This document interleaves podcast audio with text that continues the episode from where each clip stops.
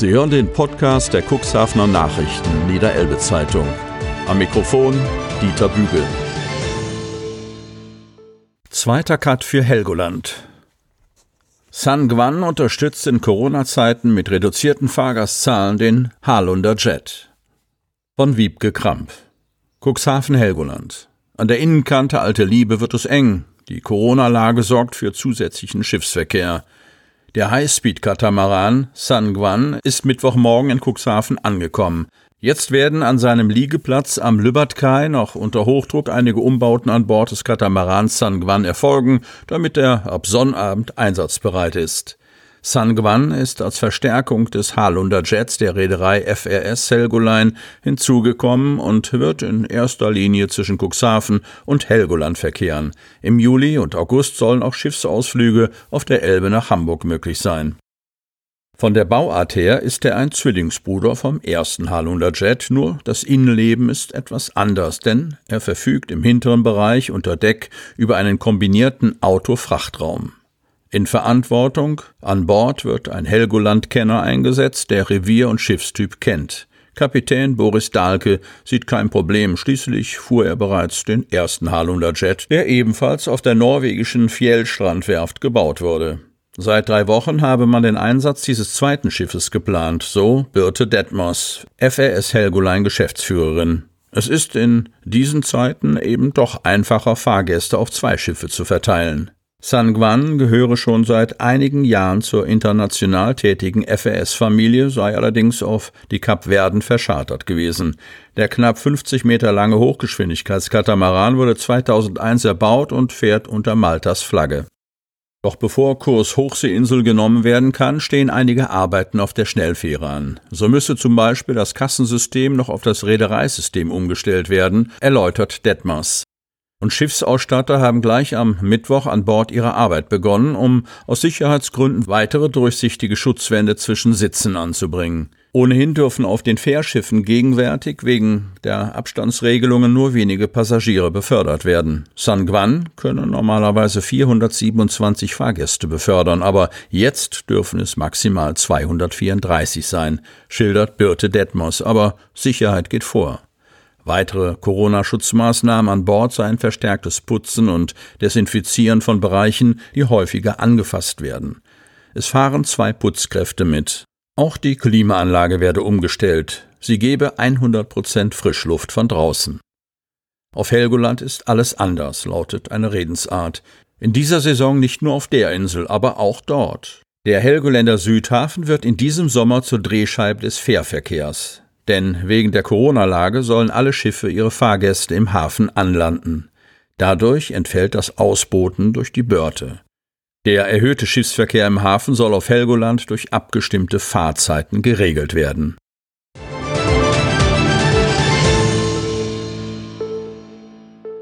Grundstücksverkauf ist besiegelt. Begehrtes Flurstück zwischen Bädering und Strichweg soll Schule am Meer, einer neuen Straße und Wohnhäusern Platz bieten von Maren Rese-Winne. Döse. Auf diesen Termin haben viele lange gewartet. In der vergangenen Woche ist der Vertrag zwischen der Stadt Cuxhaven und dem Landwirt am Strichweg über den Verkauf der Hofstelle notariell besiegelt worden. Es geht um das Gelände zwischen Strichweg und Döser Feldweg, wo die Stadt seit Jahren eine neue Straße bauen will. Zusätzlich gibt es jetzt endlich Platz für die Erweiterung der Schule am Meer. Auf der gegenüberliegenden Straßenseite am Döser Feldweg haben bereits die Vorbereitungen zum Bau eines neuen Hauses begonnen. Dass die Stadt dem Vertragspartner dort ein rund 36,5 Hektar großes Flurstück zum Preis von rund 55.000 Euro verkauft, damit dieser dort neu bauen kann, war eine Bedingung gewesen. Der Rat hatte den Ankauf der Hofstelle für rund 600.000 Euro sowie die mehr als 25.000 Quadratmeter Weideflächen für rund 1,5 Millionen Euro plus Nebenkosten bereits im Jahre 2016 beschlossen. Um dieses Filetstück zwischen Bädering und Döser Zentrum wurde sich schon gerangelt, bevor die Unterschriften aufs Papier gesetzt wurden. Zuletzt gab es im Herbst 2019 im Rat eine kontroverse Debatte darüber, ob die Flächen nicht zu wertvoll dafür seien, um davon einen Teil für die Schulerweiterung abzuknapsen. Für Karina Kramer, Leiterin des Kreisschulamtes und Dezernent Friedrich Redeker ist klar, der Landkreis kauft als Schulträger dieses Teilstück von der Stadt, um dort den dringend benötigten Anbau für die Schule am Meer, Förderschule Geistige Entwicklung, zu errichten. Einen Kreistagsbeschluss für den Grundstückserwerb gibt es schon. Nachdem bereits eine gemeinsame Arbeitsgruppe zur Planung des Raumkonzeptes gebildet worden war, solle noch in dieser Woche mit der Schule über weitere Schritte gesprochen werden, so Karina Kramer. Im Zuge der Corona-Krise hat es Andeutungen aus der Kommunalaufsicht in Hannover gegeben, es könne finanziell eng werden für alle ausstehenden Schulbauprojekte, mit dem Tenor, dass manche vielleicht auch nie umgesetzt würden. Für Friedrich Redeker undenkbar. Wir können das nicht aufgeben. Der Kreistag ist nun am Zug. Der Finanzausschuss habe sich bereits klar positioniert. Die Politik steht zu allen Bauprojekten, so Redeker. Thematisiert werden solle dieses auch im nächsten Kreisschulausschuss am Dienstag, den 7. Juli um 15 Uhr im großen Saal des Kreishauses, öffentliche Sitzung. Die Stadt wolle den Landkreis bei der Bauleitplanung einbeziehen. Der Anbau werde vom Kreis geplant und errichtet. Gleichzeitig sollten endlich klare Verhältnisse bei der Trennung von Kreis- und Stadtschulgebäuden geschaffen werden, denn die Mischnutzung macht Entscheidungen schwieriger. Im Moment gibt es noch einige Gebäude, wo der Kreisschulträger, die Stadt aber Eigentümer der Immobilie ist. Bei dem verbleibenden Grundstück geht es nun darum, was außer der neuen Straße, Querspange, noch an Wohnbebauung möglich ist. Dazu gibt es unterschiedliche Vorstellungen. CDU-Kreise favorisieren vorrangig neue Einfamilienhäuser. Die SPD hat sich für den Bau von Reihen- und Mehrfamilienhäusern ausgesprochen, wie Fraktionsvorsitzender Gunnar Wegener jetzt noch einmal bekräftigte. Oder kommt alles anders? Der Bebauungsplan Hochdöse besteht seit 1997. Seither haben sich äußere Bedingungen verschoben. Angeblich soll hier und da gemunkelt werden, ob die neue Straße wirklich nötig ist, wenn doch der Autoverkehr an Bedeutung abnehme und ob nicht der alte Hof, dessen Gebäude sonst abgerissen würden, erhalten und für die Öffentlichkeit genutzt werden solle.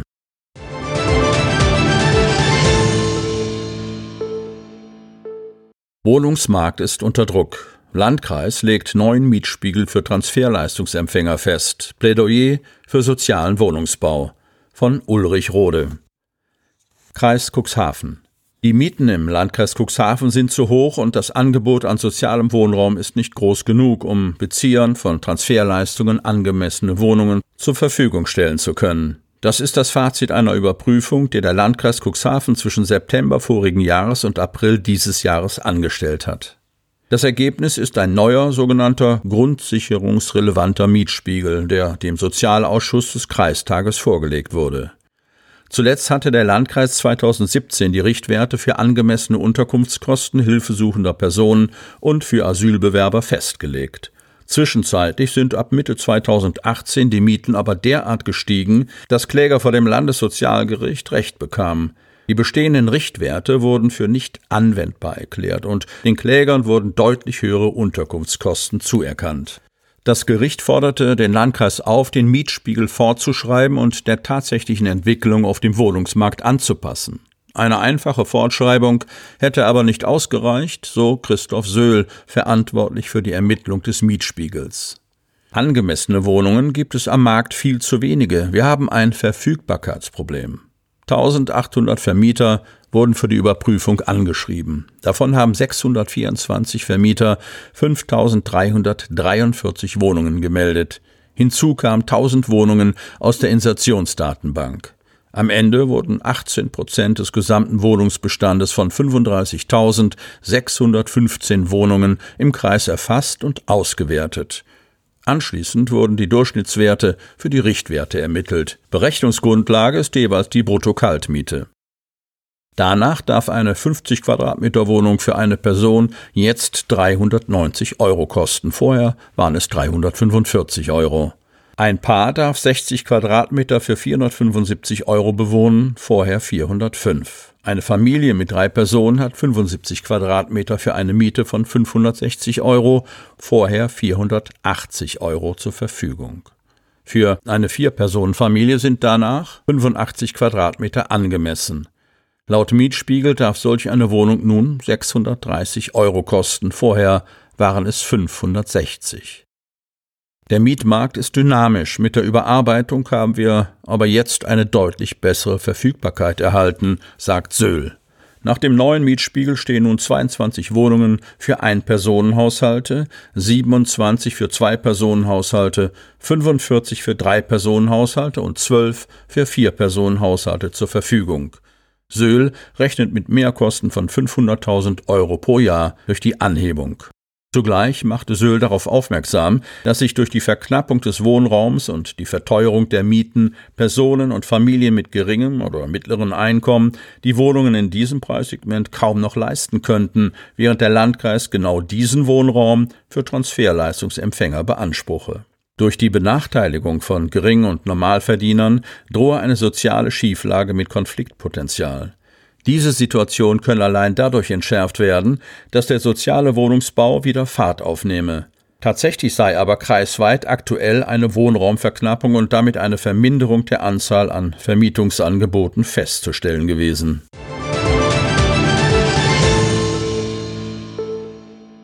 Kulturgut retten, Erben helfen. Ulrich Vogt arbeitet an einem Projekt, mit dem er Haushaltsauflösungen erleichtern möchte. Von Philipp Wohltmann. Belum. In Haus und Garten von Ulrich Vogt könnte man sich stundenlang aufhalten. In jeder Ecke stehen jahrhundertealte Sekretäre und verzierte Schränke, an den Wänden hängen unzählige Gemälde, auf Anrichten liegen Schwerter, Porzellan und Statuen. Zu Gast bei Ulrich Vogt in Belum. Aus welcher Zeit ist die Truhe hier? Aus der Gotik, so 15. oder 16. Jahrhundert. Und dieser edle Tropfen, das ist Cognac von 1937, ist die letzte Flasche, kostet 1600 Euro. Und der Stuhl dort? Setz dich da bloß nicht drauf, am Rand ist der Teufel eingeschnitzt, das soll Unglück bringen, erwidert Vogt lachend. Alles, was man in seinem Haus bestaunen kann, hat er mit den Jahren auf Messen, Flohmärkten oder über eBay gesammelt. Und die Objekte sind oft nicht einmal teuer, erzählt Vogt. Junge Leute interessieren sich offenbar nicht besonders für Antiquitäten. Durch die Corona-Pandemie ist die Nachfrage nach solchen Gütern in den letzten Monaten natürlich ganz stark eingebrochen. Viele der Veranstaltungen, auf denen Vogt normalerweise anzutreffen ist, sind in den vergangenen Monaten ausgefallen. Vogt, der Sammler, Taxator, Auktionate und Antiquitätenexperte für das Fernsehen, blieb also zu Hause in Belum und restaurierte und forschte in mühsamer, akribischer Kleinstarbeit an den Stücken, die bei ihm so zahlreich vorhanden sind. Es waren diese Arbeiten, die ihn seinerzeit zu einem Berufswechsel bewegten. Seinen ersten großen öffentlichen Auftritt hatte er beim Trödeltrupp auf RTL 2. Anschließend betätigte Vogt sich als Experte bei einem Auktionshaus in Berlin. Irgendwann kam dann die Anfrage vom ZDF. In der Sendung Kaputt und zugenäht schätzte er vier Staffeln lang an der Seite von Moderatorin Eva Brenner Sammlerstücke ein. Die letzte Staffel wird derzeit auf ZDF Neo wiederholt. Ob es noch eine fünfte Staffel geben wird? Bis jetzt ist noch keine Anfrage eingegangen, berichtet Vogt. Doch auch ohne Sendung beschäftigt sich Vogt vielfältig. Um als staatlich anerkannter Sachverständiger arbeiten zu können, besuchte er etliche Seminare und muss bald die Prüfungen ablegen. Außerdem arbeitet Vogt an einem neuen Konzept, vielleicht ganz ohne mediale Begleitung, vielleicht aber auch für Magazine oder das Fernsehen möchte er Erben bei der Einschätzung der hinterbliebenen Gegenstände unterstützen. Das ist eine Situation, die jeder irgendwann einmal erlebt. Verwandte sterben. Als wäre das nicht schon schwierig genug, steht dann oft die Haushaltsauflösung an. Und genau da will Vogt helfen, die wertvollen von den wertlosen Gegenständen unterscheiden und Tipps geben, auf was man beim Verkauf der betroffenen Stücke Acht geben sollte. Von dem Geld kann oft wenigstens die professionelle Haushaltsauflösung gezahlt werden.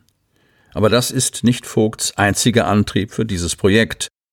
Oft wird da richtiges Kulturgut auf den Sperrmüll geworfen. Er hat sogar ein Beispiel aus der direkten Umgebung. In Altenwalde wird gerade eine Villa aufgelöst und da sollen Kanonen aus dem 16. Jahrhundert im Hof herumstehen. Bei so etwas bekomme ich eine Gänsehaut. Das ist historische Ware. Dass bei Käufern und Verkäufern auch vieles schiefgehen kann, hat Vogt Anfang des Jahres selbst erfahren. Auf eBay hatte er drei Uhren gefunden, die vermeintlich von einer Berliner Firma für einen ordentlichen Preis angeboten wurden. Die Uhren kamen aber nie an. Später erfuhr Vogt, dass es diese Firma gar nicht gibt. Vor so etwas möchte Vogt die Menschen mit seinem neuen Projekt bewahren und gleichzeitig historische Schätze erhalten.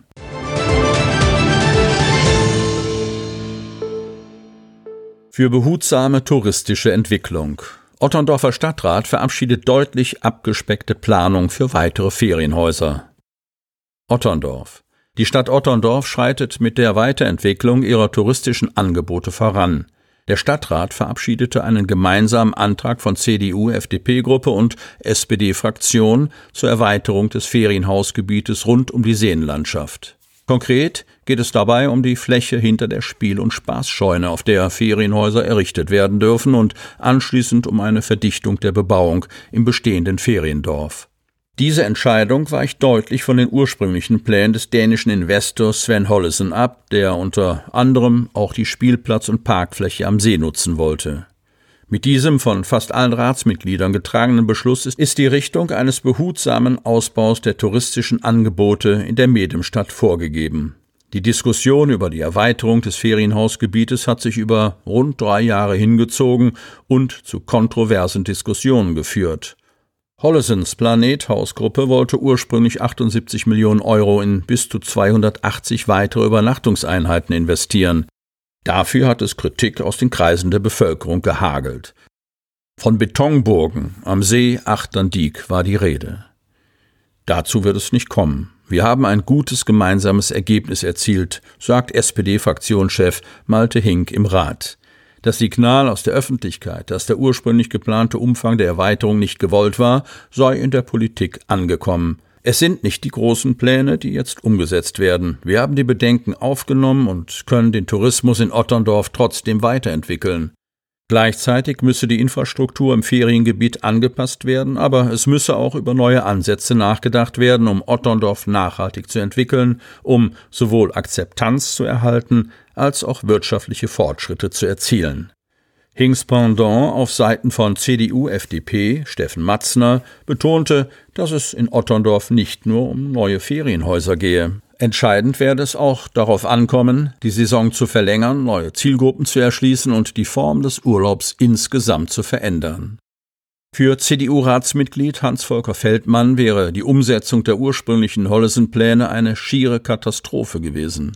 Es wäre traurig gewesen, wenn das Seeufer mit weißen Villen bestückt worden wäre. Jetzt erhalten wir das Äußere, was zumutbar ist. Die Gäste kommen wegen der Natur und der Ruhe hierher. Wir sind ein familienfreundlicher Ferienort und wollen kein Torremolinos an der Nordsee werden. Wir brauchen keine Halligalli-Tourismusindustrie, die zerstört, was den Charakter Otterndorfs ausmacht. Mit der Ratsentscheidung befindet sich die Stadt nun auf dem richtigen Weg. Klaus Johansen, SPD, widersprach. Es sei nie um Halligalli-Tourismus gegangen. Das sei nur eine wohlfeile Schlagzeile, die aber an der Wirklichkeit vorbeigehe. Wir wollten immer eine behutsame Entwicklung. Johansen benannte zugleich Schwachstellen in der touristischen Weiterentwicklung der Stadt, die nun behoben werden könnten. Wir haben seit drei Jahren Stillstand. Wir brauchen aber jetzt einen Aufbruch, denn die Übernachtungszahlen stagnieren oder sinken sogar. Wir brauchen andere Angebote für Urlauber und müssen uns dem Geschmack der Leute anpassen.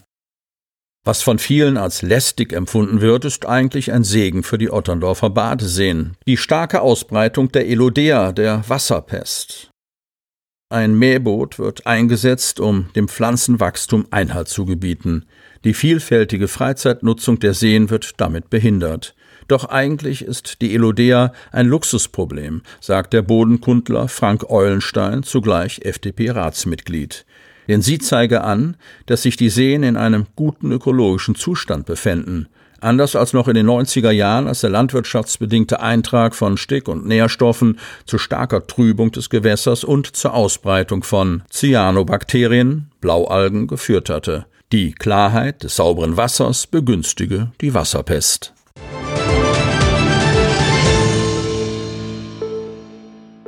Ist eine Rückkehr ins alte Schulgebäude möglich? Ergebnisse der Machbarkeitsstudie sollen bald vorliegen. Gorch-Fock-Schule braucht neues Domizil, das auch ein altes sein kann.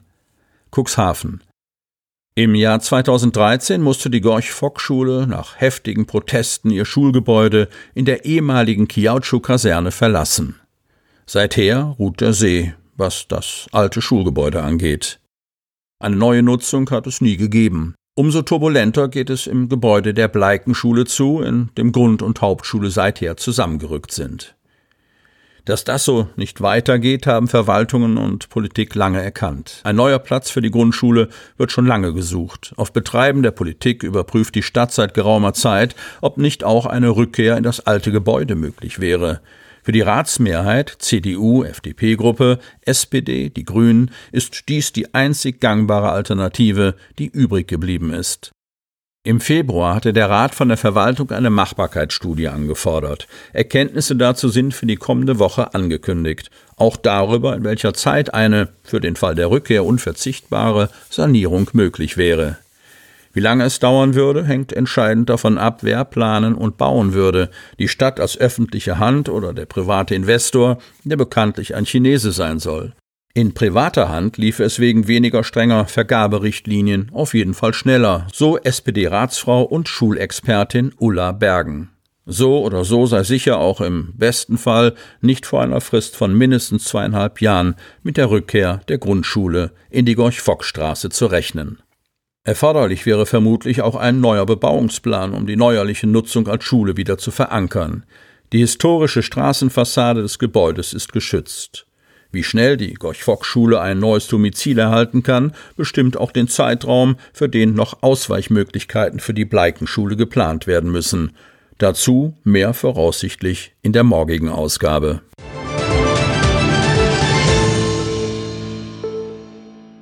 Unsere Geschäfte nicht hängen lassen. Viele Anträge auf Unterstützung beim Altenwalder Ortsrat erstmal hinfällig. Jubiläumsfeier verschoben. Von Maren Rese-Winne. Altenwalde Ockstedt. In der Schützenhalle Ockstedt, wo mehr Platz war als in der Verwaltungsstelle, erleben die Zuhörerinnen und Zuhörer eine Ortsratssitzung mit Abstand und Masken, die erste in diesem Jahr. Entsprechend umfassend waren die Themen, weil sich diverse Fragen und Antworten angesammelt hatten. Nach einem aufschlussreichen Bericht über die Erkenntnisse der jüngsten archäologischen Grabungen in Altenwalde durch den pensionierten Stadtarchivar Andreas Wendowski-Schünemann, dazu gibt es einen gesonderten Artikel, war es für die Ortsratsmitglieder nur eine Formsache, jeweils einstimmig zwei Anträge auf den Weg zu schicken. Einmal zur Installation einer Ladesäule für Elektroautos in Altenwalde. Die Stadtverwaltung sucht mögliche Standorte im Rahmen des künftigen Mobilitätskonzepts und einmal zu Straßenreparaturen am Köthnerweg und dem Geranienweg. Auf akute Schäden, Schlaglöcher angesprochen, versicherte Verwaltungsmitarbeiterin Antje Meester, dass diese immer zügig ausgebessert würden, sofern die Stellen bekannt und gefährlich seien. Ansonsten sei zu beurteilen, ob es mit Unterhaltungs- und Instandsetzungsarbeiten getan sei oder ob womöglich eine Grundinstandsetzung erforderlich sei. Der Unterschied? Bei einer Grundinstandsetzung werden auch die Anlieger zur Kasse gebeten. Vieles, was sonst mit Ortsratsmitteln bezuschusst worden wäre, ist durch Corona hinfällig geworden. Das Hammerbretterdorf im Bürgerpark, die Feste, die Partnerschaftsbesuche aus Saint-Tave und Island. Eigentlich hätte das 30-jährige Jubiläum mit den Isländern gefeiert werden sollen. Hoffentlich klappt das 2021, so Ingo Gramann. Einstimmig beschloss der Ortsrat einen Zuschuss über 2000 Euro für das Freibad Ockstedt, das wegen Corona in diesem Jahr nur eine beschränkte Zahl von Gästen einlassen darf. Ausdrücklich wurde der Förderverein des Bades für die erheblichen Bemühungen, das Bad technisch immer mehr aufzuwerten, gelobt. Allein für die Heizungsanlage hat der Verein in diesem Jahr 4000 Euro in die Hand genommen. Ingo Gramann dankte allen Institutionen und Unternehmen, die während der Corona-Krise ihre Arbeit aufrechterhalten und sich für andere eingesetzt hätten. Dass sogar einige neue Unternehmen an den Start gegangen seien, Zeuge von Mut und Weitblick, die anerkannt werden sollte. Wir sind alle dafür verantwortlich, unsere Geschäfte nicht hängen zu lassen. Die Bauarbeiten an der DRK-Kita Kornblumenweg schritten zügig voran und auch die Kosten bewegten sich im vorgegebenen Rahmen. Ob es gelungen sei, auf einem Nachbargrundstück einige weitere Parkplätze auszuverhandeln, konnte Gramann nicht mitteilen. Für Spätsommer-Herbst kündigte er den Bau der beantragten Querungshilfe über die L 135 in Höhe Schädelbergsweg an. Ein Planungsbüro für den Bahnhaltepunkt in Franzenburg soll nach Auskunft der Verwaltung in der zweiten Jahreshälfte beauftragt werden. Die Grundstückskäufe für den Bau des Radwegs nach Holte-Spangen schreiten nach Information des Ortsbürgermeisters ohne größere Konflikte voran. Uneinigkeit bestehe noch über den Anschluss am Altenwalder Ortseingang. Gramann würde den Weg am liebsten kurz vor dem Ortseingangsschild über einen kleinen Feldweg Richtung Kattensteen Melkerweg führen lassen, um die Radler direkt in die Ortsmitte zu führen, um die Radfahrer vom verkehrsreichen Altenwalder Heideweg und der L 135 fernzuhalten.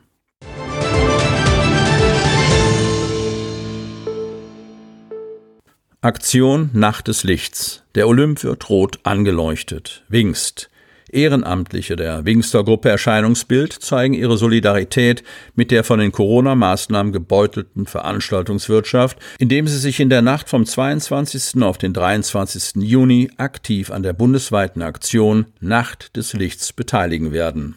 Rot sollen am kommenden Montagabend alle Bürger rund um den deutschen Olymp sehen. Von 22 Uhr bis 1 Uhr am nächsten Morgen wird das Wahrzeichen der Wings gut sichtbar im roten Licht erstrahlen.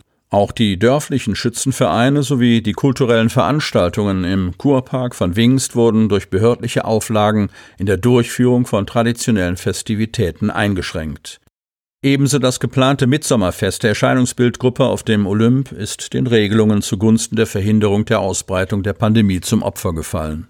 Die gewohnte kulturelle Vielfalt unserer Gesellschaft bleibt in diesem Jahr leider auf der Strecke. Insofern liegt ein deutliches Zeichen wie der Rote Olymp nahe. Die Veranstalter erhoffen sich an diesem Abend regen Zuspruch von Bürgern und den von Einschränkungen betroffenen Vereinen und Verbänden. Am 22. Juni ab 22 Uhr gibt es ein Solidarität bekundendes Treffen verbunden mit regem Meinungsaustausch auf dem Olymp unter Einhaltung der gültigen Corona-Regeln. Einzelheiten unter www.erscheinungsbild-wingst.de auf Facebook bzw. Martin Lamke, Telefon 0152 03 87 4949.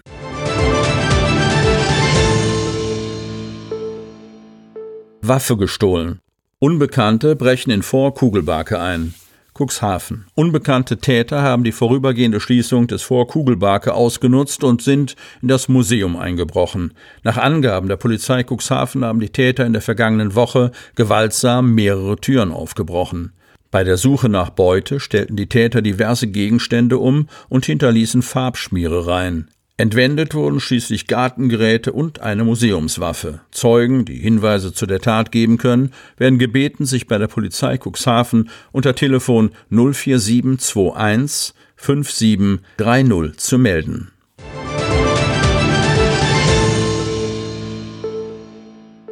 Ende für P-3C Orion bis 2025. Verteidigungsministerium stoppt Modernisierung der Maschinen, die zum Fass ohne Boden wurde, von Maren Rese-Winne. Die Jahre der P-3C Orion in Nordholz sind gezählt. Am Dienstag gab das Bundesministerium der Verteidigung bekannt, dass es die Modernisierung des Marineflugzeugs vorzeitig beende. Die Gesamtkosten hierfür seien nicht mehr kalkulierbar und das bei zweifelhaftem Nutzen. Nur noch bis 2025 soll mit diesem Seefernaufklärer geflogen werden. Nach einer Wirtschaftlichkeitsuntersuchung und Abstimmungen mit dem Unternehmen Airbus, das die Maschinen modernisierte, wurde die Reißleine gezogen. Die Gesamtkosten stünden in keinem Verhältnis zur technischen Aufwertung, heißt es aus dem Ministerium. Dem Bundesrechnungshof war das Millionengrab schon lange ein Dorn im Auge. Die Bundeswehr hatte die acht Maschinen als Nachfolgemodell der Brigade Atlantik 2004 gebraucht von der niederländischen Marine gekauft. Der Zustand der bereits 20 Jahre alten Flugzeuge sei schlecht gewesen, so der Bundesrechnungshof. So sei bis Ende 2014 in Kauf, Betrieb und Instandsetzung schon rund eine Milliarde Euro investiert worden. Geplant war der Einsatz der P-3C Orion zunächst bis 2025. Diesen Zeitraum wollte die Bundeswehr bis 2035 ausdehnen. Damit die Flugzeuge bis dahin durchhielten, sollten diese grundlegend modernisiert werden. Die Tragflächen sollten ausgetauscht und die Technik inklusive Instrumentenflug- und Radarsystemen sowie Rechnern und Software auf einen Stand gebracht werden, der sowohl Sicherheits- als auch gesetzlichen Vorgaben genügte. Bis 2023 sollte die Umrüstung aller acht Maschinen bei Airbus in Manching bei Ingolstadt Bayern abgeschlossen sein. Kostenpunkt 500 Millionen Euro. Danach sollten die Maschinen noch bis 2035, bis zur Einführung eines mit Frankreich zu entwickelnden neuen Modells, wirtschaftlich fliegen. Das klappte nicht. Inzwischen sollen rund 340 Millionen Euro nachgeschoben worden sein und das bei erheblichen Verzögerungen. Ein Grund, so der Informationsdienst aerobus.de, es gäbe keine digitalen Zeichnungen der Struktur. Jedes Flugzeug brauche individuell angepasste Bauteile. Schon der erste Tragflächenaustausch dauerte deutlich länger als vorgesehen. Airbus warnte vor Rissbildungen. Der Bundesrechnungshof kritisierte seinerseits, dass der Auftragnehmer nicht ausreichend Personal einsetze. Durch den Brand in einer Lagerhalle sollen dann auch noch rund 20.000 Ersatzteile zerstört worden sein, von denen viele nicht mehr nachzukaufen sind, weil diese nicht mehr produziert werden. Über alle acht Maschinen hat die Marine offenbar noch nie gleichzeitig verfügen können. Das sei allerdings ein üblicher Vorgang, betont Johannes Dumrese, Leiter des Presseinformationszentrums der Marine in Rostock. Es kann schon aufgrund der Turnus- und planmäßigen Instandsetzungen nie so sein, dass alle Geräte einsatzbereit sind. Laut aktuellem Rüstungsbericht des Generalinspekteurs der Bundeswehr soll der Klarstand der P-3C Orion mit nur 41 Prozent angegeben sein. Quelle aerobus.de das Problem hat sich Ende März 2020 verschärft, als eine Maschine beim Tanken schwer beschädigt wurde. Diese Maschine sei noch nicht repariert, so Dumrese. Das Verteidigungsministerium spricht von einer ungenügenden materiellen Einsatzbereitschaft ohne eine absehbare Verbesserung. Offensichtlich ist es dem Rat des Bundesrechnungshofes nachgekommen, der ihm eine Neubewertung des Projekts nahegelegt hatte. Nur die laufende Instandsetzung an den zwei ersten P-3C Orion-Maschinen soll noch zu Ende geführt werden. Das bedeutet, wenn das Modell 2025 außer Dienst gestellt wird, braucht die Marine ein Flugzeug, das die Zeit bis 2035 überbrückt. Dann soll das deutsch-französische Kooperationsvorhaben Maritime Airborne Warfare System an den Start gehen. Im Gespräch sollen unter anderem die C295 MPA von Airbus, die RAS 72 Sea Eagle von Rheinland Air Service und die P8A Poseidon von Boeing sein. Das Verteidigungsministerium befindet sich jetzt auf Marktsichtung, schreibt es, denn die Seefernaufklärer seien wichtig. Eine durch den Wegfall der P-3C Orion entstehende Fähigkeitslücke, insbesondere zur weiträumigen und schnellen Unterwasserseekriegsführung, kann nicht hingenommen werden. Die Flugzeuge, genannt auch Maritime Patrol Aircrafts, seien nicht nur in der Lage, U-Boote aufzuspüren und zu jagen, sie könnten auch riesige Seegebiete abdecken und präzise Lagebilder erstellen und diese auf See und an Land weitergeben. Sie seien schnell und flexibel einsatzbereit, könnten hoch und weit fliegen. Neben der Landes- und Bündnisverteidigung seien sie auch im internationalen Konfliktmanagement geschätzt, etwa am Horn von Afrika in Djibouti oder aktuell in der Mission Irini. Sehr umfassend beschreibt Kapitän zur See Thorsten Bobzin, Kommandeur des Marinefliegerkommandos Nordholz, die Arbeit der MPA in einem Beitrag, der gerade auf der Startseite des Internetauftritts der deutschen Marine www.marine.de zu finden ist.